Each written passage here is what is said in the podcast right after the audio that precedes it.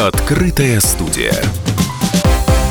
У микрофона соучредитель и генеральный директор сельхозпредприятия «Коломенская ягода» Иван Чепенко. В диалоге с ведущим радио КП Антоном Челышевым он рассказал о том, какие меры поддержки и рынки сбыта сейчас доступны для компании. Мы стараемся использовать все меры поддержки. И вот как ни странно, самое сложное было для нас это их изучить. Ну, то есть вообще вот какие они... И то мы на этом этапе, на том этапе находимся, когда мы э, еще не обо всех мерах даже знаем ну, вот по моим оценкам.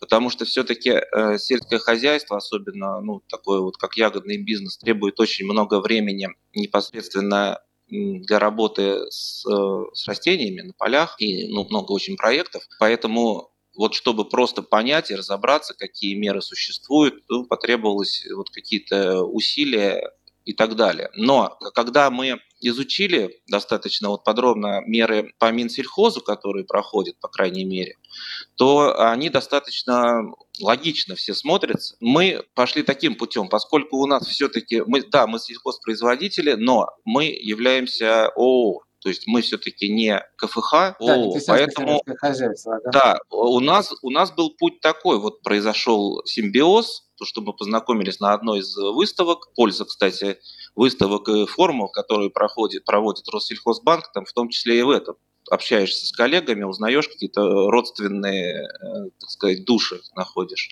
которые имеют такие же взгляды примерно на развитие. Вот у нас с пчеловодами мы организовали кооператив. То есть в кооператив вошли мы, пчеловодческие хозяйства, и э, в этот же кооператив вошли несколько малых новых хозяйств, э, ягодных и пчеловодных, как агростартапы. Какая от этого польза? Во-первых, эти агростартапы, кооператив у нас не только просто сельскохозяйственный, он у нас бытовой, еще и перерабатывающий.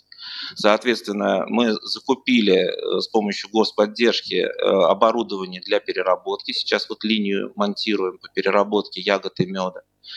Вот, мы э, смогли закупить, пользуясь вот именно неделимым фондом кооператива, куда эти же агростартаперы вносят часть средств.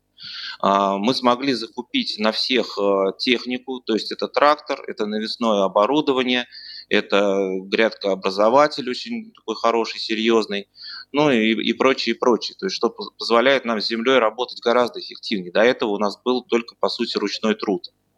А он отнимает э, очень много сил у работников, и как выяснилось, что ну, им нужно работать с ягодой, вот именно с самой ягодой. Иван, очень, очень важный вопрос, если позволите, как мне кажется, сейчас самое время его задать. Год назад, когда мы с вами познакомились на Питерском международном экономическом форуме, вы рассказывали о том, как вам удалось создать свой ягодный бизнес, тогда говорили о планах как раз по созданию перерабатывающей линии.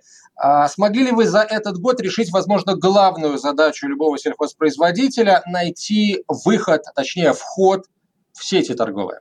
Да, сети торговые стали активно интересоваться свежей ягодой, по крайней мере, по линии фреш. То есть именно вот про продукцию переработки немножко сложнее, но контракты с X5 со всеми их магазинами, это перекресток и все остальные, у нас уже заключены. В процессе заключения э, контракта с Метро, э, заключен контракт с Вкусвиллом, и сеть вот одна из э, таких региональных, наверное, больше, хотя в Москве ее тоже много, сеть ярче, тоже сейчас вот идут переговоры, тоже, наверное, будем заключать контракт. То есть в этом плане все у нас хорошо, плане контрактования. Теперь осталось только самое главное – начать в эти сети поставки. А, для этого мы выполняем все их требования. Здесь тоже, кстати, нам вот, вот эта вся тема кооперации, господдержки сильно помогла, потому что требуется и оборудование для шокового охлаждения, для транспортировки, ну и многое-многое другое. Так что здесь, да, здесь тоже удалось угу. эту проблему. А, и еще вот один момент. Татьяна Викторовна Пантелькина, которая была сегодня, а, участвовала в дискуссии, она рассказала о том, как в Россельхозбанке придумали давать кэшбэк фермерскими продуктами своим клиентам. Я знаю, что вы в этой программе тоже участвуете. Что она дает клиенту банка в целом понятно, да, доступ к продуктам с проверенным качеством, с действительно а, экопродуктам. А вам, как производителю, это что дает? Нам э, вообще сотрудничество с Россельхозбанком многое дает. Мы сейчас, вот, например, в сфере подписания кредита, а как оказалось, кредит это не, ну, очередной поддержки, кредит это не только деньги, это самое главное вот для нас, как для таких малых фермерских хозяйств, очень серьезные требования выдвигаются к бухгалтерии, да, к документам так, и так далее. Это нас заставляет вот тут навести порядок. То есть, когда надо, то есть ну, нужно это сделать. То есть мы навели порядок сейчас в бухгалтерии, то есть все нормально здесь стало. Что касается именно кэшбэка, это уже такая маркетинговая составляющая, и он очень интересен, потому что продукт фермерский – это все-таки luxury. Да? Например, та же ягода свежая, она с высокой себестоимостью, она стоит недешево. Вот э, в таком плане не как поставки именно, когда торговые сети идут, а именно по рознице.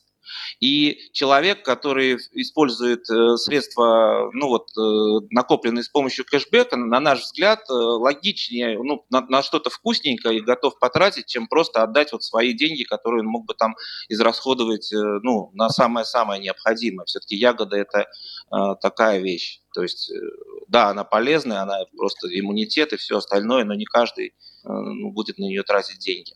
В рамках прошедшего агрофорума представители органов власти, собственники крупного агропромышленного бизнеса и эксперты обсудили важные экономические темы для россиян. Подключиться и задать свой вопрос спикерам в ходе трансляции мог каждый желающий из любой точки страны.